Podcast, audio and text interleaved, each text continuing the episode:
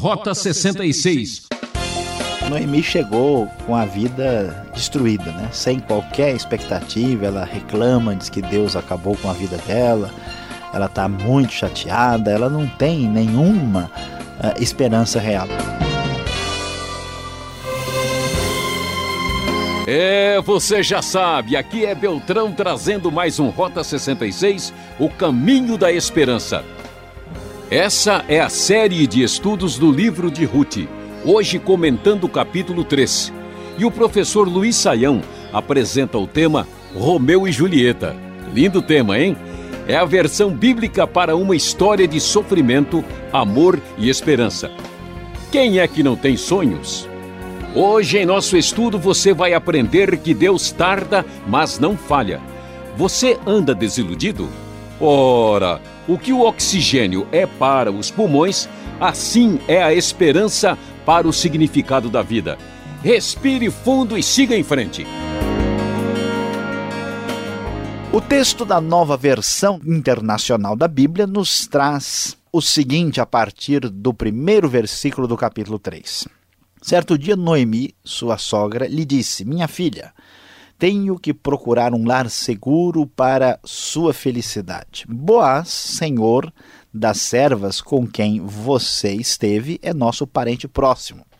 Esta noite ele estará limpando cevada na eira. Lave-se, perfume-se, vista sua melhor roupa e desça para a eira, mas não deixe que ele perceba você até que tenha comido e bebido. Quando ele for dormir, note bem o lugar em que ele se deitar. Então vá, descubra os pés dele e deite-se. Ele lhe dirá o que fazer. Respondeu Ruth: Farei tudo o que você está me dizendo.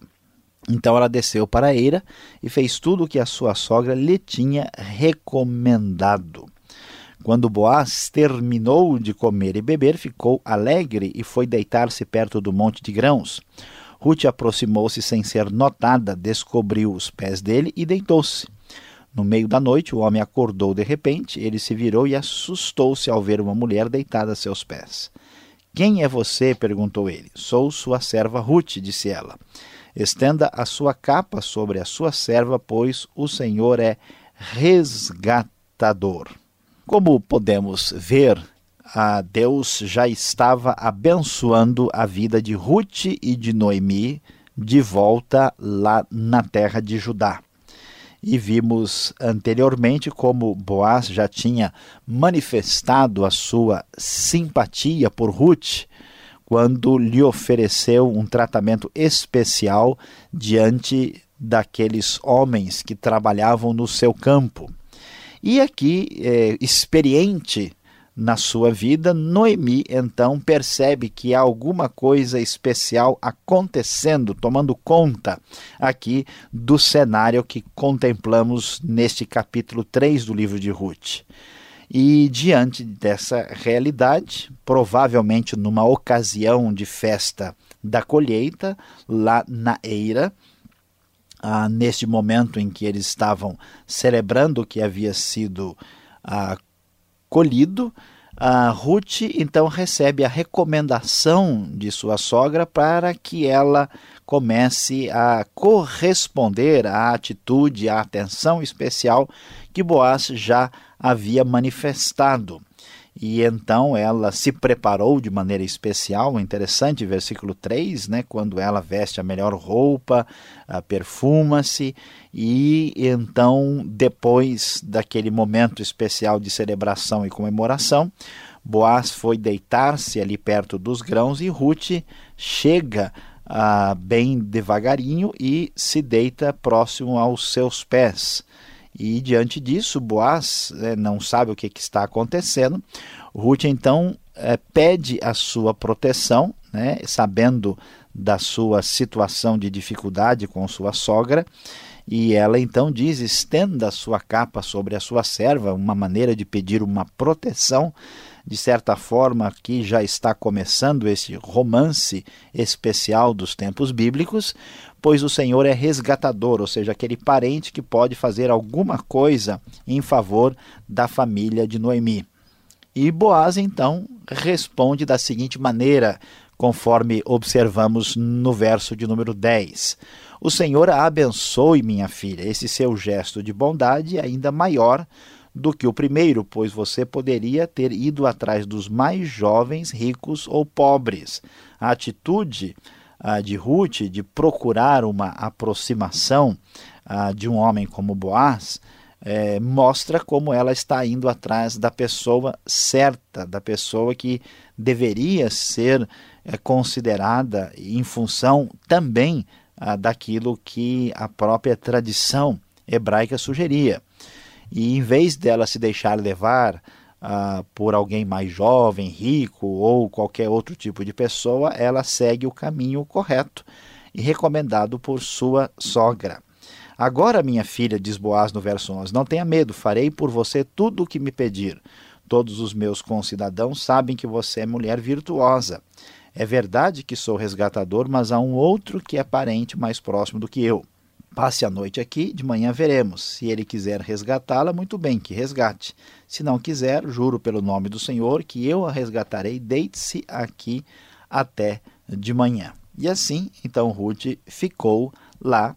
Boaz mostrou uma atitude bastante bondosa e interessada em abençoar a vida de Ruth e Noemi, e certamente, né, aqui nós vemos o clima de Romeu e Julieta aparecendo no cenário, um clima mais próximo de uma afetividade muito clara que se manifesta no texto, a sua atitude bondosa é claramente perce é percebida aqui dessa forma, mas ele diz: olha, há uma pessoa que tem o direito na minha frente, ele é o parente resgatador propriamente dito. E assim ela ficou deitada aos pés dele até de manhã, mas levantou-se antes de clarear para não ser reconhecida. Boaz pensou: ninguém deve saber que esta mulher esteve na eira. O texto não deixa transparecer nenhum tipo de atitude incorreta ou mesmo sensual, apesar do mútuo interesse entre os dois, e Boaz, com toda sabedoria e bom senso, quer evitar que ela seja criticada ou mal falada, pois reconhecia nela uma moça bastante virtuosa. E então o texto prossegue no verso 15 e diz: Por isso disse: Traga-me o manto que você está usando e segure-o. Ela o segurou e o homem despejou nele seis medidas de cevada e o pôs sobre os ombros dela. Depois ele voltou para a cidade. Quando Ruth voltou à sua sogra, essa lhe perguntou: Como foi, minha filha? Sogra interessadíssima para saber como andavam as coisas e como tinha acontecido tudo ah, durante aquela noite, depois de suas próprias recomendações. Ruth lhe contou tudo o que Boaz lhe tinha feito e acrescentou: E ele me deu estas seis medidas de cevada, dizendo: Não volte para sua sogra de mãos vazias. Disse então Noemi: Agora espere, minha filha, até saber o que acontecerá. Sem dúvida, aquele homem não descansará enquanto não resolver esta questão hoje mesmo. Como vemos aqui, a bênção de Deus começa a se manifestar na vida de Ruth e Noemi.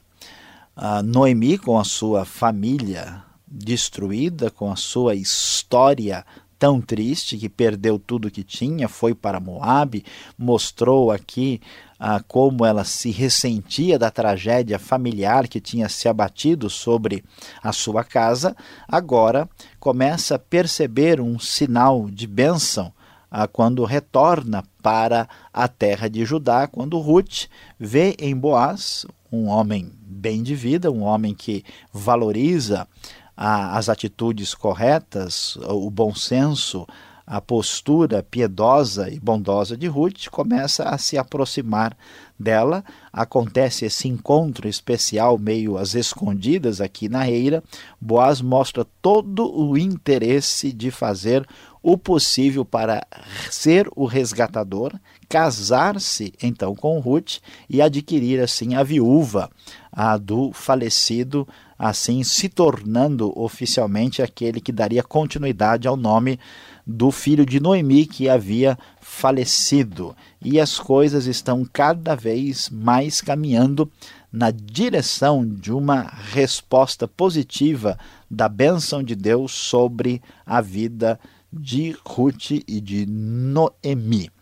E então, como essa história vai terminar? como será este Romeu e Julieta dos tempos bíblicos que o nosso ouvinte certamente aí está já bastante interessado e querendo saber como essa história vai acabar. O Deus que permitiu o sofrimento, o Deus que permitiu toda espécie de experiência negativa, o Deus que surpreende atuando de maneira especial na vida de uma moça moabita, agora esse mesmo Deus está conduzindo essa história nessa direção romântica tão particular e especial. Boaz mostra seu interesse por Ruth, Ruth mostra a sua atitude também de abrir o coração para este homem tão bondoso. Como será o final dessa história? Será que esse clima romântico vai terminar no altar? Você não pode perder. Na sequência, nós vamos ter as perguntas aqui do Rota 66, também a nossa aplicação, mas no próximo programa, será que este romance dará casamento? Você certamente irá saber no próximo Rota 66. Acompanhe a sequência agora com as nossas perguntas especiais preparadas para você.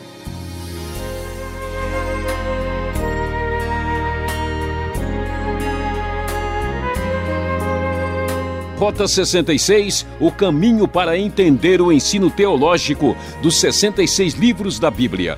Estamos no livro de Ruth, capítulo 3. Nosso tema é Romeu e Julieta. Rota 66 tem produção e apresentação de Luiz Saião, redação Alberto Veríssimo e na locução Beltrão numa realização transmundial. Marque lá nosso endereço.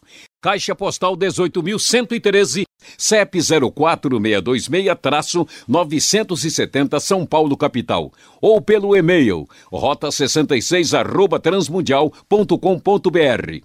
E seguimos com a segunda parte, perguntas e respostas. Sem dúvida, é claro.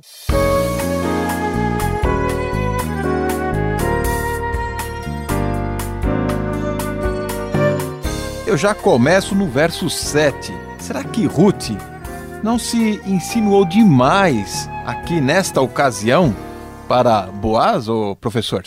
Pois é, pastor Alberto, nós de fato temos aqui uma história que até nos surpreende um pouco, né? Porque uh, depende um pouco de o que, que a gente entende por uma, uma expressão assim que nós diríamos insinuar-se, né? De fato, Ruth ela se aproxima ah, bastante de Boaz e se aproxima de uma maneira que até vai além do conselho da própria Noemi. Mas nós devemos entender ah, o contexto que, que temos aqui. Nós estamos na sociedade de Israel, né, hebraica antiga, nós estamos num contexto de festa da colheita, lá naquele uh, mundo diferente do nosso, né? Nós não estamos aqui numa Inglaterra vitoriana, né? Uma situação diferente. E os, os hebreus e os povos semitas tratam dessas questões assim de maneira um pouco mais direta e mais objetiva do que uma boa parte da, da tradição ocidental.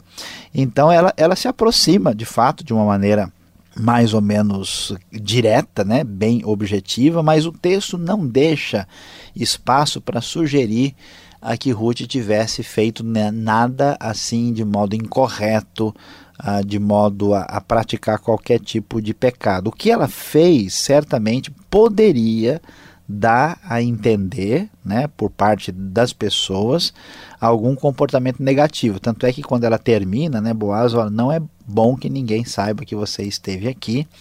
Ela foi mesmo se aproximar dele com a intenção de ir na direção do, do casamento. Né? Então ela uh, deixou isso de maneira muito clara e objetiva. E apesar dessa proximidade grande, o texto não transparece que houve qualquer tipo de atitude imoral, nem da parte dele, nem da parte dela. Né? Então, digamos assim que ela uh, se aproximou de maneira decisiva de Boaz, né? sem que isso viesse a trazer qualquer atitude pecaminosa. Talvez o, a ocasião né, é, deu esta abertura. Como é que eram as festas lá em Israel? Sabemos que o povo era muito festivo, muito alegre. Será que Boaz também não exagerou aí, não bebeu um pouquinho a mais, além da conta, não é? Ah, Olha, estas festas de colheita, e aqui no caso é uma coisa que acontece na época da primavera, ah, de fato, nós temos uma, uma sociedade bastante festiva, bastante alegre, e a gente não pode se esquecer também, o versículo 1 de Ruth fala que isso aconteceu na época dos juízes, né? Uh, o que pode sugerir que às vezes numa festa como essa as pessoas assim se excediam um pouco, né? Era uma festa uh, bem alegre mesmo. O pessoal bebia vinho, né? Bebia uh, e, e, certamente num contexto de festividade assim da colheita isso não é, né? uma uma reunião assim social que a gente poderia esperar aqui do século XIX. Né? Não, não é. Agora, é, Boaz, ele, ele bebeu, mas o texto, quando é lido na continuidade, não dá nenhum sinal de que ele tivesse é, ficado embriagado. Né? Ele participou da festa de maneira normal, foi dormir, mas a maneira como ele trava o diálogo com Ruth e como ele é, fala com ela: Ora, minha filha, não tenha medo, farei o que você me pedir. Você poderia ter ido atrás dos, dos mais jovens, ricos ou pobres, você é mulher virtuosa. Não permite que a gente possa ah, imaginar que Boaz está fora de si ou dominado por qualquer tá sóbrio aí, né? bebida. Ele está absolutamente sóbrio, apesar desse ambiente, né, dessas festas que era festivo e nelas algumas pessoas se exaltavam e passavam dos limites. Ó, na ceia do Senhor em Corinto, né, gente saía da igreja trocando as pernas, né, sem conseguir achar a porta, claramente saíam embriagados. Imagina numa festividade de colheita no Israel antigo, é de se esperar que várias pessoas uh, acabem se excedendo aqui. É, falando em costume, o verso 9 é, menciona estender a capa. Qual o significado dessa expressão para o nosso entendimento aqui? Pois é, não estava chovendo, né?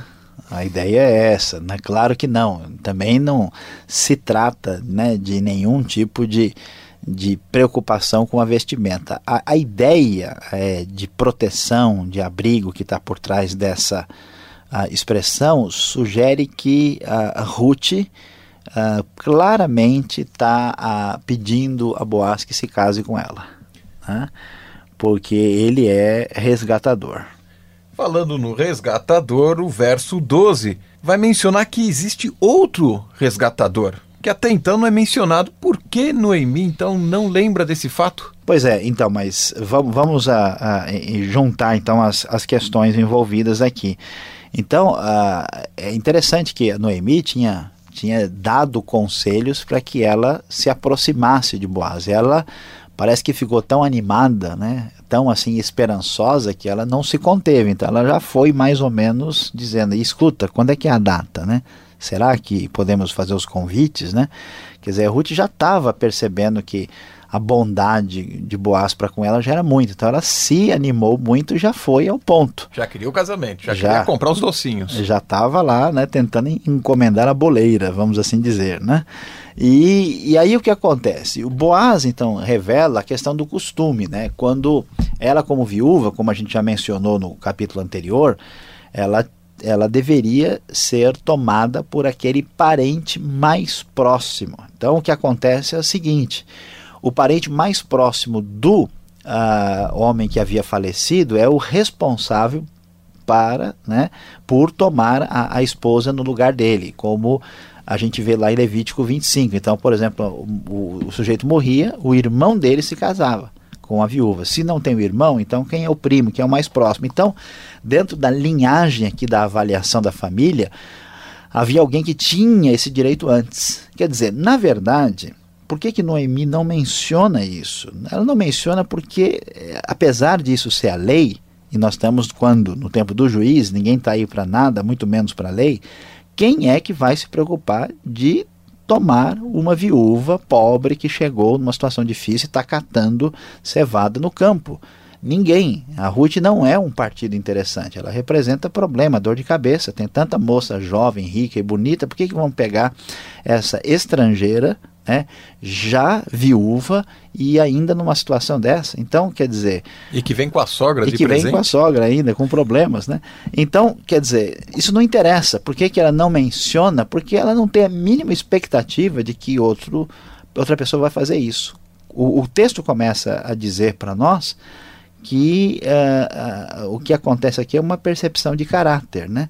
Boaz percebe que Ruth é uma moça diferente, que fez tudo pela sua sogra, e a Ruth uh, também percebe em Boaz uma atitude diferente. Né? E sobre assim esse, esse comportamento, essa proximidade, né, essa facilidade de Ruth de fazer o que ela fez, a gente também deve lembrar, ainda manter em mente, que mesmo ela sendo uma moça extraordinária e maravilhosa, ela é de origem moabita. Né? Então sabemos até que ponto os moabitas eram condescendentes com o romance mais próximo. Né? São coisas que o texto não define para gente. É, não vamos ir além disso, né? Fechando o capítulo 3 de Ruth, Noemi, ele, ela traz uma palavra de esperança. Né? Espera, filha minha, né? Até que saibas que darão as coisas, porque aquele homem não descansará até que vai resolver esse caso ainda hoje, né? De onde vem tanta confiança assim de Noemi sobre este assunto? É muito interessante, porque Noemi chegou com a vida destruída, né? Sem qualquer expectativa, ela reclama, diz que Deus acabou com a vida dela, ela está muito chateada, ela não tem nenhuma uh, esperança real. À medida que o texto vai caminhando, Noemi vai reacendendo, né? ela vai retomando a sua energia e força. O que acontece é que ela percebe com a sua experiência algumas coisas interessantes. Primeiro que a Ruth é gente boa toda a vida, né? depois que o Boaz também é e que ela já sentiu o clima, né? ela percebeu que a atitude de Boaz, e quando ela descobre que o Boaz, depois da Ruth ter chegado né, com os finalmente para eles, já falando, escuta, quem é que vai fazer o bolo, né? e ele dá seis medidas de cevada, quer dizer, ele está dizendo, olha, eu, eu tô na parada aí, vamos primeiro ver se a gente resolve a questão de documentação, se não tem ninguém aí para atrapalhar o meio de campo, porque né, Deu eu uma tô... entrada, né, para garantir. Isso, vamos lá que a coisa, a coisa vai sair, né? Então, Noemi vendo tudo isso, ela tá feliz da vida, porque o casamento, né, mantendo uh, vivo o nome da família dela, né, e na esperança de nascer uma criança, é o que ela tem para assim salvar, resgatar toda tristeza uh, da vida dela, né, tudo que ela passou até agora. Então é assim, é, é a bênção possível que pode chegar. Saião, obrigado pela explicação. Você que está nos acompanhando, fique ligado. Vem agora a aplicação do estudo de hoje para você.